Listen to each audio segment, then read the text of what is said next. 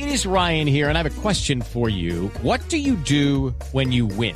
Like, are you a fist pumper? a woohooer, a hand clapper, a high fiver. I kind of like the high five, but if you want to hone in on those winning moves, check out Chumba Casino. At ChumbaCasino.com, choose from hundreds of social casino style games for your chance to redeem serious cash prizes. There are new game releases weekly, plus free daily bonuses. So don't wait. Start having the most fun ever at ChumbaCasino.com. No purchase necessary. BGW. Void were prohibited by law. See terms and conditions. 18 plus. Señor fiscal Francisco Barbosa, buenos días. ¿Cómo está? Bueno, querido Néstor, un saludo para usted, para la mesa de trabajo y la audiencia en la mañana de hoy. Francisco Acá Barbosa es el fiscal de Colombia, estuvo en una audiencia en el Congreso y denunció un mico, en sus palabras, un adefesio que permitiría una especie de amnistía a grandes traquetos y narcotraficantes en Colombia. ¿Cuál es el mico, señor fiscal? Bueno, en- en primer lugar, Néstor, esto se da en el marco de un proceso, de un debate o de una audiencia sobre un proyecto de justicia que se denomina humanización de la política criminal y penitenciaria. No es el proceso o el, proyecto de sometimiento a la justicia que se ha venido discutiendo, que hemos venido discutiendo en las últimas semanas. En, el, en un artículo de, esa, de ese cuerpo normativo se dice que se suspende la ejecución de la pena para unas conductas. ¿Qué quiere decir para la audiencia suspensión de ejecución de la pena? Alguien condenado, alguien condenado, pues puede salir de la cárcel. Ahora, cuando usted mira esto, el origen, la filosofía del artículo es para beneficiar a los pequeños campesinos que son cultivadores de coca. En eso, digamos, no tiene problema en la medida en que eso es un desarrollo del Acuerdo de La Habana y yo estaría de acuerdo. Pero cuando usted mira un parágrafo, hablan de varias disposiciones que se beneficiarían, entre ellas dos disposiciones, una de ellas, en que es básicamente ya no el cultivo, sino el transporte, el tránsito, llevar consigo, conservar, elaborar, vender, financiar narcotráfico o de sustancias estupefacientes. Y otro artículo que me parece muy complicado, que es el 382, que beneficia a, a quienes hagan tráfico de sustancias para procesamiento de narcóticos. Y aparecen todas las elementos para la elaboración y procesamiento de la cocaína, la heroína, las drogas de origen sintético. Es decir, por cuenta de una norma de beneficio de pequeños cultivadores, Mm. usted termina beneficiando a no solamente los cultivadores, sino los comercializadores y también a aquellos que tienen eh, precursores químicos para el procesamiento Eso no quiere- solamente de la coca, sino de la heroína también en Colombia. Eso quiere decir, saldrían de la cárcel fiscal si se aprobara esta norma como está los dueños del negocio del narcotráfico vía suspensión de ejecución de pena. Pues aquí lo que habría es que eh, utilizarían figuras de los mismos campesinos para a los campesinos y a esas personas que son dueños de esas, de esas pequeñas parcelas, usted los excluye no solamente del cultivo, sino del procesamiento, de la comercialización y de detentar todos esos precursores. Lo que harían los grandes capos sería buscar un grupo importante de campesinos y entregarles el negocio para que esto se legalice en Colombia. Es decir, es una legalización del narcotráfico por la puerta de atrás. Sí. Fiscal, ¿y usted cree que aquí hay un error de redacción, un error de sintaxis o estamos eh, en el tema de cazar micos para detener orangutanes? Yo creo que estamos en cazando micos deteniendo orangutanes, porque mire usted que estamos en un escenario en donde apareció esto. Hace dos semanas yo alerté al ministro de Justicia, alertamos al ministro de Justicia de que había dos resoluciones que querían pasar, proyectos de resoluciones que querían pasar en el Consejo de Estupefacientes, una de ellas para eh, permitir el ingreso sin límites del cemento hacia las zonas de- selváticas del país. Por supuesto, eso no es para hacer carreteras en la selva, Néstor, sino es para utilizarlo como insumo de narcotráfico, o sea, precursores para el procesamiento de esa, de esa droga. Y para rematar también quieren ampliar eh, los, las unidades campesinas, sea, permitirle cuatro cultivos al año a estos campesinos para que estos campesinos ya no solamente cultiven, sino según esta norma, pues también se beneficien del comercio y de la y de la y del tráfico y procesamiento de esas sustancias para narcóticos. Y para rematar, pues hemos tenido problemas de erradicación cero en el mes de enero, tenemos problemas de incautación eh, de cocaína donde ha disminuido ampliamente. Cerramos el año con ocho, el mes con 8 toneladas cuando el promedio mensual son 30 y tenemos además órdenes de captura sin ejecutar. Ya tenemos 3.600 eh, 3.619 órdenes de captura sin ejecutar, 356 contra homicidas de reincorporados, defensores de derechos humanos, familiares de reincorporados. O sea, hay muchos elementos que me preocupan y que semanalmente estamos cazando para, para efectivamente ver que no nos vayan a, a, meter goles. Sí, está usted en temporada de caza de micos en los proyectos del gobierno fiscal, pero usted nos cuenta que le dijo al ministro de Justicia que estaba preocupado por esos dos borradores de resoluciones. ¿Eso se corrigió? ¿O lo que usted ve es que continúa en el proyecto? ¿Se sigue contemplando tanto la legalización de esos supuestos pequeños cultivos y el debilitamiento de la lucha contra el tránsito de insumos hacia las zonas en donde hay laboratorios?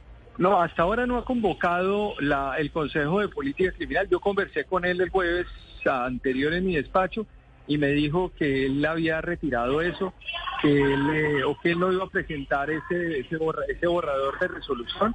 Pero vuelvo y repito, estas resoluciones son resoluciones que se construyen con unos, unos precomités técnicos en donde se asisten a discutir. Esto se iba ya a plantear. A mí me plantea ya la gente mía en la fiscalía, en los comités técnicos, y me dice, mire lo que van a meter, fiscal. Inmediatamente ya entro yo en, el, en la escena y yo ya llamo al ministro y le digo, mire lo que está ocurriendo. Entonces, ¿qué es lo que ocurre? Yo, yo realmente no sé qué es lo que pasa por debajo de los ministerios y quiénes son los funcionarios que son los funcionarios que se están sentando a redactar esto.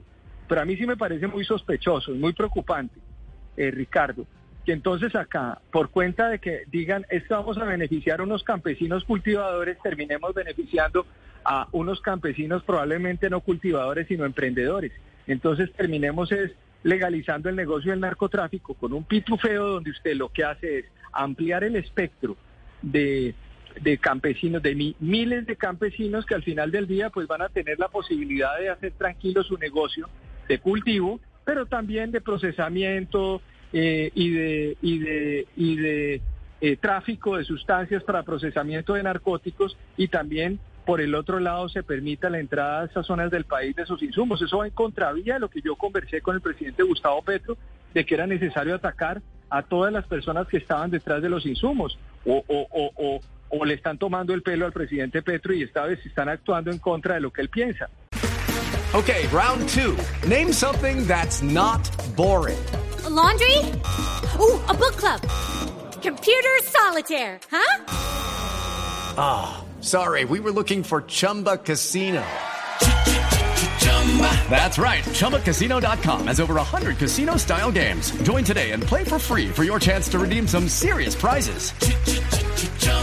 ChumbaCasino.com. No purchase necessary. Full prohibited by law. 18 plus terms and conditions apply. See website for details. Que es lo que él a mí me dijo. Eso es lo preocupante de esto. Sí, fiscal, pero ¿en qué momento cambia o en, o en qué punto del camino en la discusión cambia? Porque usted ayer decía que respaldaban esos beneficios, pero que se estaban incluyendo esas dos disposiciones para abrirle la puerta a grandes narcos cuando ustedes simplemente estaban respaldando a pequeños productores de drogas. No, es que no hay ningún cambio. Eh, si usted escucha adecuadamente lo que estoy diciendo, es que me parece adecuado que los campesinos cultivadores de pequeños cultivos sean beneficiados de esa norma penal. Yo no tengo ningún problema con eso. Eso, eso es lo que está en, y debe aparecer en la norma. Pero cuando usted revisa la norma, la norma incluye dos disposiciones adicionales, el artículo 376 y el artículo 382. Léanlo. Esos artículos están planteando que esas, eh, esos beneficios se van también a atar a comercialización y también a tráfico de sustancias para procesamiento de narcóticos. Explíquenme ustedes si el beneficio a los campesinos es para permitirles que lleguen a la selva potasio, carbonato liviano, ácido sulfúrico, ácido clorhídrico, diluyentes, disolventes, pero para producción de heroína, drogas de origen sintético, cocaína, o que nos digan en un, en un eh, proyecto de resolución del Ministerio de Justicia frente al Consejo de Política Criminal que van a permitir ahora sí el libre mercado operar ya no ya no ya no en la intervención sino el libre mercado operar tranquilamente con gasolina hacia las selvas de Colombia. Sí. ¿Eso qué quiere decir? Eso quiere decir que son las sustancias que se requieren para la producción. Y cuando usted analiza la erradicación cero y analiza la incautación, eh, y es una incautación precaria, y verifique en los puertos lo que está ocurriendo. Acabo de llegar, estoy aquí saliendo de Cartagena, hicimos un balance de lo que está ocurriendo en la costa caribe y en Barranquilla la incautación es absolutamente precaria, pues entonces usted está concluyendo que hay una especie de decaimiento o una desestructuración de la lucha contra el narcotráfico en Colombia. Sí. Eh, señor fiscal, ¿quién es el autor, quién escribió ese, ese parágrafo en donde está el orangután? Pues, según lo que me informan, ese, ese es un documento que surgió del Ministerio de Justicia. No puedo darle el nombre de la persona ni el apellido porque no la conozco, pero según lo que informó el ministro, fue el equipo del Ministerio de Justicia el encargado de redactar ese documento. Pero en la historia de Colombia Fiscal, los narcos han obtenido, han querido siempre meterse en paragrafitos. eh, para la extradición, para lo que sea, siempre y siempre se mueven platas y siempre hay gestiones escondidas. ¿Hay alguna señal de que esto es de mala fe, de que le están haciendo la vuelta a algún narcotraficante aquí, fiscal? Pues nosotros, usted sabe que estamos investigando también posibles, eh, eh, posibles eh, pagos que se hubiesen podido presentar en el marco de este proyecto de paz total. En ese sentido hemos venido investigando y obviamente tenemos ya algunas declaraciones, algunos elementos que en su momento ten- tenemos que decirle al país a qué llegamos. No puedo decirle exactamente si eso se puede cruzar con este tipo de aspectos, pero por lo pronto yo lo que hago es todos los días estar muy atento en esto, porque imagínese usted, si yo no detecto esto, ¿quién lo detecta? Nadie. Tapando Nadie, goles. Pues el, arquero, el arquero en este partido es el, el Tapando goles. fiscal, ha sido siempre, sí, Sí, señor. fiscal. No, no, no, yo, yo como me pongo, yo me pongo en la tarea incluso personal de leer los documentos. Yo no, yo no tengo equipos, eh, tengo equipo, pero al mismo tiempo yo me siento a mirar cada uno de los documentos, a leerlos, a estudiarlos, a analizarlos, cruzo los datos y pues obviamente cuando se detectan este tipo de cosas, pues es necesario decírselos al país. Lo hicimos ahora en una audiencia antes de la del inicio de un proyecto que imagínense usted que viene con mensaje de urgencia, es decir, viene con términos reducidos. Entonces, en, el- en esencia, a mí me parece que es importante decirle al país lo que ocurrió. Claro. Fiscal, sobre lo que usted nos dice de que no tienen idea de quién está redactando estas resoluciones y estos proyectos en donde están los micos que favorecerían a los narcos, ¿eso se liga con lo que usted dijo recientemente frente a la posibilidad de que en la Casa de Nariño haya ruedas sueltas, haya funcionarios que no le reporten al presidente Petro y estén buscando, no sé si con intención o sin intención o con mala fe o sin mala fe, de beneficiar a los narcotraficantes? No, es que, es que son, digamos, por lo pronto son dos, dos frentes que acabo de, ver. El primero, cuando yo dije que había ruedas sueltas en el Palacio de Nariño, es porque yo voy y hablo con el presidente de la República y yo encuentro una persona que me que dice algo y que piensa algo y de repente hay otros funcionarios que creen que además son se sienten presidentes de la República por encima del presidente de la República. Eso me parece grave. Entonces, pues obviamente a mí me parece muy complejo lo que ha ocurrido también y los mensajes que envió el alto comisionado para la paz y luego con nombre propio frente al envío o a la información que a mí me habían dado el 11 de enero frente a las órdenes de captura con fines de extradición. Evento que el presidente de la República a mí me dijo que él no conocía que allí en esas resoluciones habían personas con órdenes de captura con fines de extradición.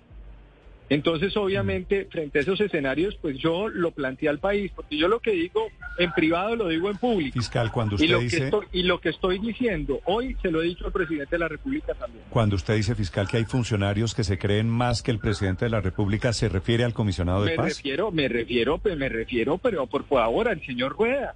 Es que el señor Rueda ha venido haciendo declaraciones y haciendo además, por lo menos enviando documentos que dejan mucho que pensar a los colombianos. Es que uno no puede sacar resoluciones del bolsillo y, y que no conocía el país y terminar sacando al hijo de la gata de la cárcel.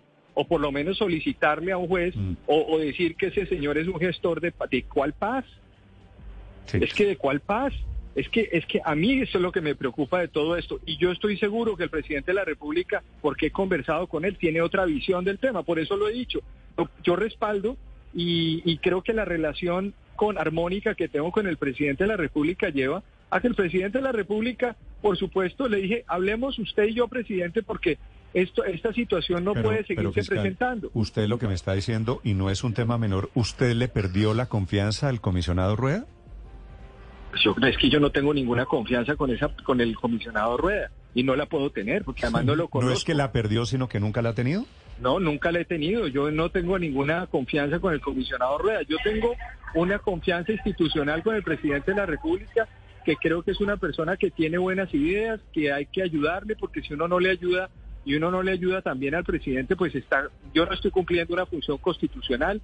Yo le, yo le he dicho al país, yo soy un funcionario público que no quiere, quiere estar en las proposiciones, quiere estar en los acuerdos, quiere estar en ayudar y creo que el hecho de que nosotros estemos diciendo lo que estamos diciendo ayuda. El ministro de Justicia, por ejemplo, es una persona en la que yo creo, creo que es una persona que es una persona decente y es una persona con la que se puede... Ayer cuando escuchó lo que yo le dije, me dijo, no, algo debió ocurrir fiscal, pero tenemos que corregir eso y eso no va a pasar. Entonces yo lo que planteo es, hagamos entonces un pacto de nacional frente a estos temas de narcotráfico para que no existan normas, ninguna norma que beneficie a este tipo de actividades y más bien discutámoslo todo en su momento en el proyecto de sometimiento que yo creo que es el escenario ideal para poder ver exactamente cómo se materializa la paz total, pero no en un proyecto de humanización que crea, creo además que es un proyecto que no está mal, Néstor.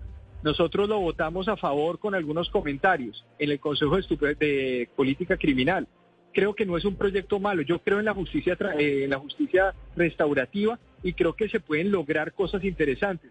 Pero más allá de eso, pues es necesario advertir cuando aparecen esos parágrafos extraños eh, dentro de los textos o cuando hay temas que no me que no me no me parece que estén. Yo planteé ayer siete ocho temas en el Congreso que tienen que ver con algunas despenalizaciones en Colombia, que tienen que ver con algunos beneficios a delincuentes de lesa humanidad, de genocidio, que me parece que no deberían ir en ningún momento a gozar de privilegios y permisos administrativos que están ahora, que están contemplados o que estarían contemplados eh, en el proyecto eh, modificando el régimen penitenciario y, creo que es es claro que el fiscal general pues tiene toda la competencia y- y la, y la facultad constitucional para poder entrar en estos debates. Fiscal, lo dejo que atienda su agenda en Cartagena. Le agradezco estos minutos. Muy amable. Hombre, Néstor, un abrazo Gracias, a usted, a toda la audiencia y corro aquí para coger el avión o si no me deja. Step into the world of power, loyalty, and luck. I'm gonna make him an offer he can't refuse. With family, cannolis, and spins mean everything. Now, you wanna get mixed up in the family business. Introducing The Godfather at ChumbaCasino.com. Test your luck in the shadowy world of The Godfather slot. Someday, I will call upon you to do a service for me. Play The Godfather now at ChumbaCasino.com. Welcome to the family. No purchase necessary. VGW Group. Void where prohibited by law. 18 plus. Terms and conditions apply.